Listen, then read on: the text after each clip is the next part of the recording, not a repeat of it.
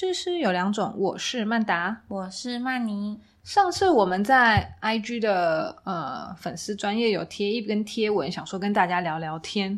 其实我们本来以为大概没有什么人会理我们，毕竟我们的粉丝也只有五百个。对，不过其实没想到大家其实还蛮多问题的，真的出乎意料的蛮踊跃的。不过其实后来我们有一些就是私信就回掉了。啊，有一些有抛出来跟大家分享。嗯嗯嗯。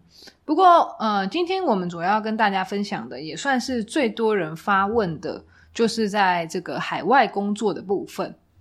对，那这一集呢，就主要是曼妮来问一下，就是在海外工作的曼达，希望能帮大家解惑啦。好的，没问题。像很多人，就是很多老师就问说，哎，大家最想知道，好像是就是。海外工作的经验，那请曼达来分享一下。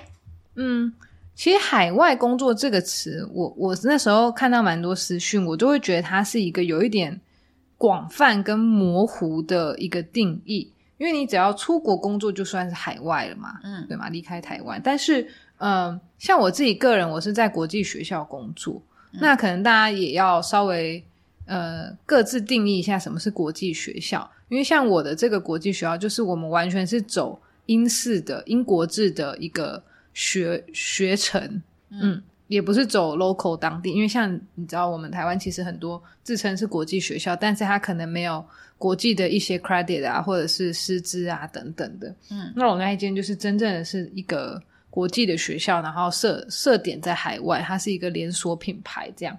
嗯，那我在那间国际学校教了呃两年。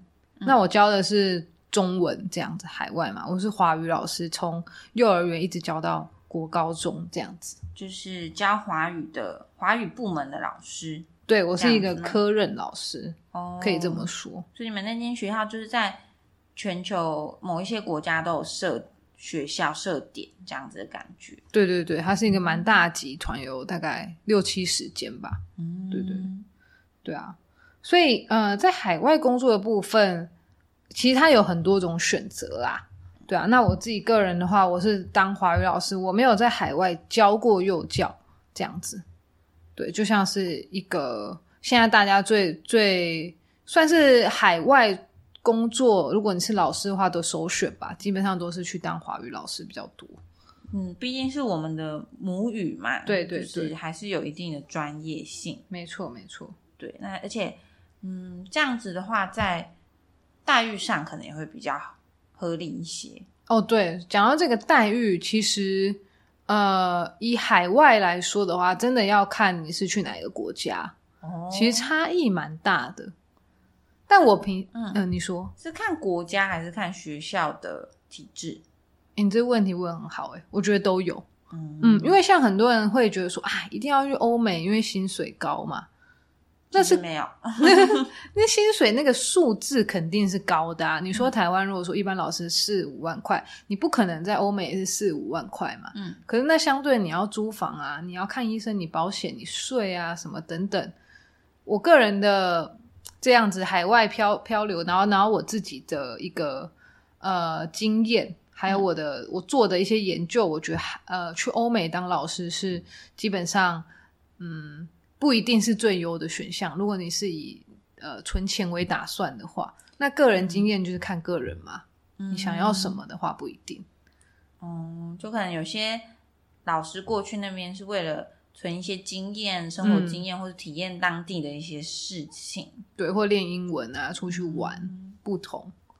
对，可是如果你真的要存钱，其实我个人目前还是觉得东南亚是最快速的方法，首选。对，首选。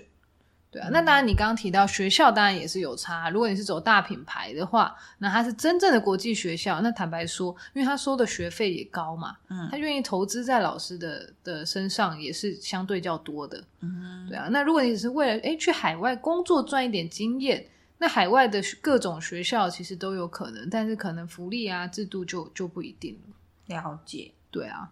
那另外想特别问一下，就是海外幼教这一块，因为有。一些老师有发问，就是海外幼教老师。嗯，虽然刚才曼达你说你没有去海外当过幼教老师，但是我记得刚毕业的时候，你好像也有投，就是新加坡的幼儿园嘛。没错，我那时候其实呃，我为了录这一集，我还回去看我当年收到 offer 的那封 email，嗯已经很久了。嗯、不过我那时候的我看一下哦，我那时候的薪资大概是我可以跟大家分享，约莫十年前吧的，大概他的月薪是台币五万六嗯，这样，可是每周工作四十四个小时，嗯这样，然后他提免费公餐，然后有年终一到两个月，年假一年十四天，病假十四天，然后还有公共假期，应该就是国定假日吧，十一天这样子。然后他也有呃医疗保险啊、带薪年假啊等等。然后你呃，我们那是两年一千，嗯那他还会补助机票，台北、新加坡的来回机票这样子。嗯对啊，然后他的呃工作内容是负责四岁到进入国小之前的，嗯对啊，那基本上工作应该他这边写的就跟我们在幼儿园的台湾幼儿园是差不多的，嗯对啊。不过我后来没有去啦，嗯所以这份就是一直留在我的我的 email 里这样子。嗯。了解。嗯，曼达还有其他相关幼教老师的经验可以分享吗？我有朋友在现在在新加坡，然后也有从新加坡回来的，嗯。他们的薪水呃是在一般的私立的学校。我我当初应征那个应该也是吧，因为我后来呃，我当初应征好像是有透过中介的，嗯。嗯，然后现在这个朋友的薪水大概也就是在六万五到七万左右，可是这个是不一定啦，你可能你当然去的时间呃久一点，那你就会薪资还是会有调整的幅度，嗯可是我觉得学校的大小真的有差，因为像我朋友的学校，它是属于比较小的，所以他可他有点是个人还要兼 HR 的部分。嗯，那他就是签证啊、等等啊、机票啊，可能都要自己来。嗯那我的朋友是表示说，像在新加坡，大家都会有一个迷思，就是可能说哦，就是消费很贵啊，等等。嗯哦，其实不是迷思，是真的。对，但是这个我觉得也要看个人，因为有人是喜欢自己煮，那嗯我们都知道自己煮一定比较省钱。那、如果你去外面吃的话，然后你又要租房，那其实它比较下来，跟一个你是幼教老师，但是你住在家里，然后你是公幼的正式老师的话，他说其实这样子，呃，开销整个这样算下来，其实不会到差很多。哦嗯，毕竟租房就是蛮大的一笔支出。嗯对可是如果你是教保员，因为教保员跟教师的薪水是有一点差距的嘛嗯的话，或许这样的工作，诶，其实是会有吸引力的。哦对，只不过他的那一间学校，他其实是要带更小的小孩，两三岁的也需要。那他同时还要呃教华语，因为新加坡其实华语也算是他们很重要的一个语言能力嘛。嗯嗯，所以好像他们会跟呃一个新加坡老师搭班这样子。哦对，就等于有可能你负责的是华语主教，然后新加坡的那个主教这样子。另外，我有听说他们周六有一些时候要上班的，哦，所以一周四十四个小时嘛，嗯对啊，也是很辛苦的。对，其实是蛮累的啦，嗯对啊。那但是因为其他国家的幼教，我们目前我没有很确定，嗯所以我这边也就，如果我之后有收集到更多的资讯的话，我再分享给大家。但以幼教老师来说的话，大部分应该还是往新加坡吧。嗯，对，华语的话就是全球性的，但幼教老师好像比较少听到去其他的国家。有在争海外的幼教老师。对，然后我们是具有竞争力的，嗯，对对。其实，在新加坡，我们算是有竞争力的，嗯对，因为台湾的幼教毕竟在亚洲其实还是算名声不错的，然后我们又会讲中文，嗯，对啊，嗯，对。好，那刚才讲了新加坡，那就来问一下曼达。相信很多老师就是想要问的就是这个，嗯就是刚才讲的很含糊的，所以在海外当中文老师的薪资，你觉得大概落在哪里？嗯哇，这有犀利哦，嗯，你我不一定要分享你的，好，因为相信你在海外有认识其他很多华语老师，对，没错，你可以讲别人，好，因为你今天不讲出来，就是不放过你。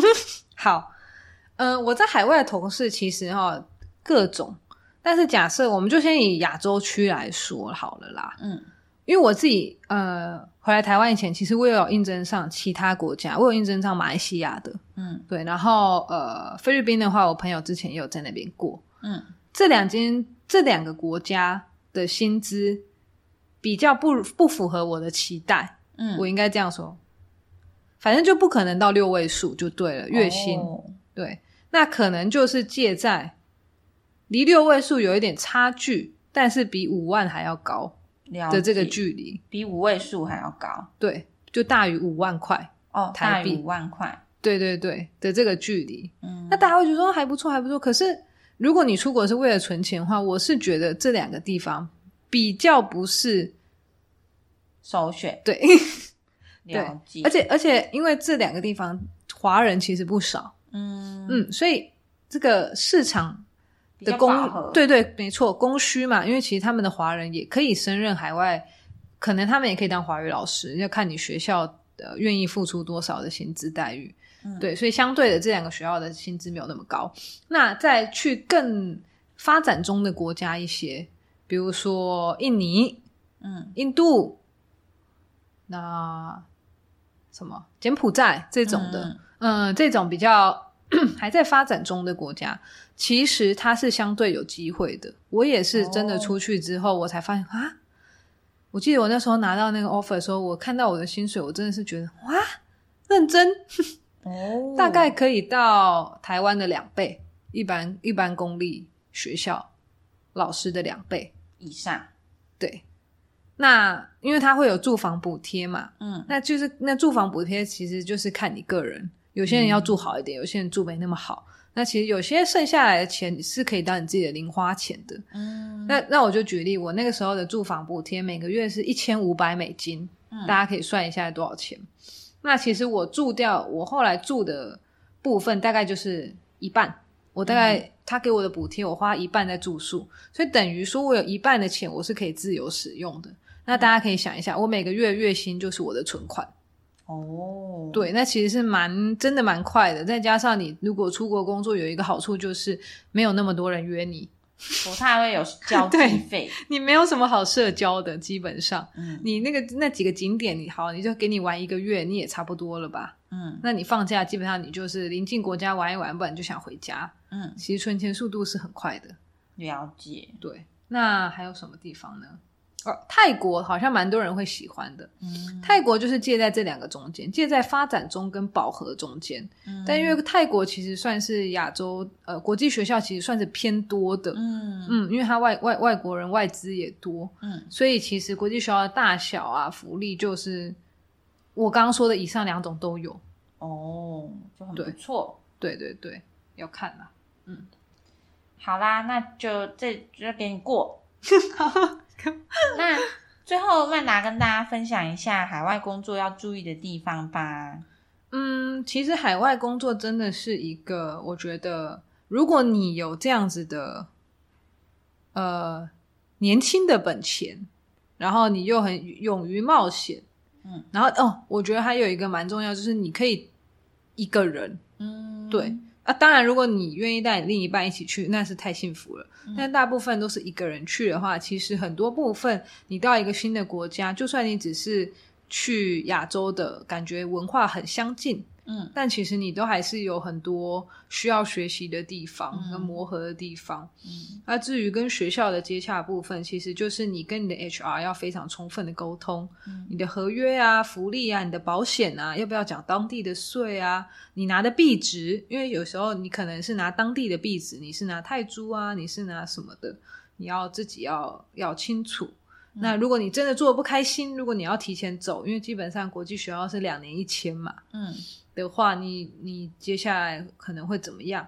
或者是两年之后，他们通常会有一些续约奖金啊，等等等。嗯那那当然，那我们回归到你应征的工作本身，你的每周的课时数啊，还有你的教学年级啊，这种你也都可以跟你的那个 coordinator，如果你之后有应征上，你们都可以再仔细的聊一聊啦。嗯嗯嗯嗯，好，总之呢，海外求职呢，就其实未必适合每一每一位老师啦。嗯对，那虽然曼妮没有在海外教学过，但是有在海外就是从事别的行业的工作过，嗯对，那也做了两年，嗯嗯所以其实呢，海外工作就是主要就是心态的问题，跟当地文化你有没有融入啊，生活。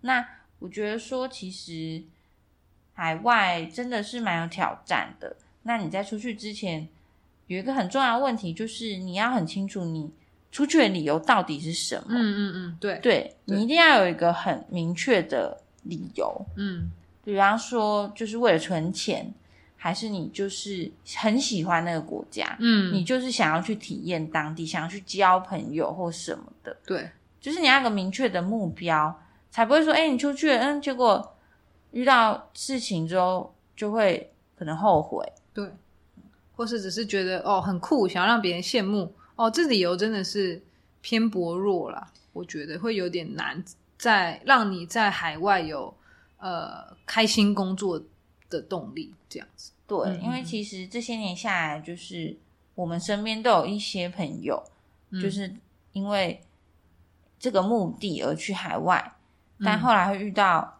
比较多的困难。对就是在当地可能有一些不如意或者是状况，但是为了面子问题，嗯，对，就是还是选择继续留在当地。对，总归一句，其实海外工作是很辛苦的，对，对，真的是很辛苦的。那当然可以获得到的也可能很多。对啦，对，没错，就是自己真的要衡量一下自己的身心状况。对，嗯，没错。好，关于今天讨论的内容，如果还有什么想知道的，也都可以私讯我们哦。非常感谢大家收听，最后希望你能花一点点时间帮我们打个五星评分，给我们一点鼓励。那我们下次见喽，拜拜。